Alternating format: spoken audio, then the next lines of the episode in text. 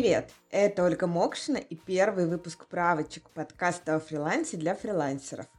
В подкасте я рассуждаю на темы, которые волнуют большинство моих коллег и тех, кто только подумывает о работе на себя.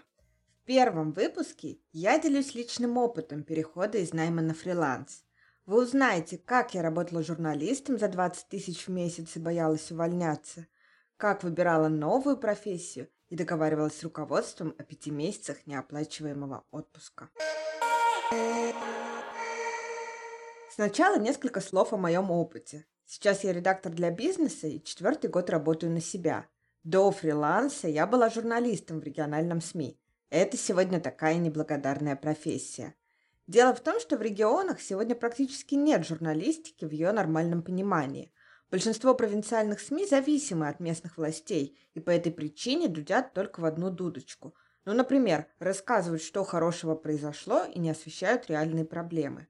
И поскольку вопрос коммерческой эффективности в таких СМИ чаще всего не стоит, то и развиваться им не требуется, и они работают точно так же, как и 10 лет назад. Ну, например, недавно я читала в Фейсбуке пост бывшего коллеги. Он рассуждал, что соцсети – это будущее медиа. Ну, come on, ребят, какое будущее? Мы в этом будущем уже давно живем. В общем, в регионах работа журналиста обычно сводится к тому, что ты ходишь на скучные мероприятия, где мелкие чиновники смотрят на тебя свысока – Пишешь об этом не менее скучные тексты, а платят тебе целых 20 тысяч рублей. В 2015 году я поняла, так продолжаться больше не может. Но я не знала, чем могу заниматься, очень боялась увольняться и вообще как-то менять свою жизнь. Если с видом деятельности я определилась относительно быстро, то со страхами все было гораздо сложнее. Дело в том, что я живу на съемной квартире и не готова обращаться за помощью к родственникам. Так что, раздумывая о фрилансе, я представляла, как не смогу заработать на жилье и в итоге окажусь на улице. Сильный страх – неприятное чувство. Он парализует и мешает действовать. Состоянии, когда жить по-старому уже не можешь, а по-новому еще не умеешь, я провела около двух лет. Все это время я искала информацию о том, как же сменить профессию во взрослом возрасте – так я нашла выпуск подкаста «Будет сделано», в котором ведущий Никита Маклахов беседует с карьерным консультантом Еленой Рязановой. В выпуске была интересная мысль о том, что смена карьеры – это зона неопределенности, и оказаться в ней вообще-то нормально. Главное – иметь план на один шаг вперед и решимость этот шаг совершить. При этом важно смотреть по сторонам и искать новые возможности. Как правило, они обязательно появляются. Эта мысль очень помогла мне, и хотя страх полностью не ушел, появились внутренние ресурсы для активных действий. И я начала выбирать новую профессию. Во взрослом возрасте один из вариантов – кардинальная смена деятельности. Ну, например, можно выучиться на разработчика и пойти в модное сегодня IT. Вариант вполне рабочий, но новую профессию придется осваивать с нуля. И потратив месяцы на учебу, ты будешь конкурировать с вчерашними студентами, которые кодят с 12 лет и к окончанию института уже практически состоялись как специалисты. Чтобы их хотя бы догнать, тебе потребуется 3-5 лет. И на какие деньги все это время жить – вопрос хороший. Именно поэтому карьерные консультанты обычно рекомендуют взрослым не менять профессию кардинально, а определить свои сильные скиллы и понять, в какой сфере за них готовы платить. Я решила пойти как раз по такому пути. Искать профессию, где можно применить мои навыки работы с текстами и информацией. И почитав блоги, я поняла, что вообще-то могу работать в коммерческой сфере. Ну, например, писать статьи для корпоративных блогов, создавать лендинги или вести аккаунты в соцсетях. Коммерческая сфера серьезно отличается от журналистики – чтобы в ней работать, требуется знание маркетинга.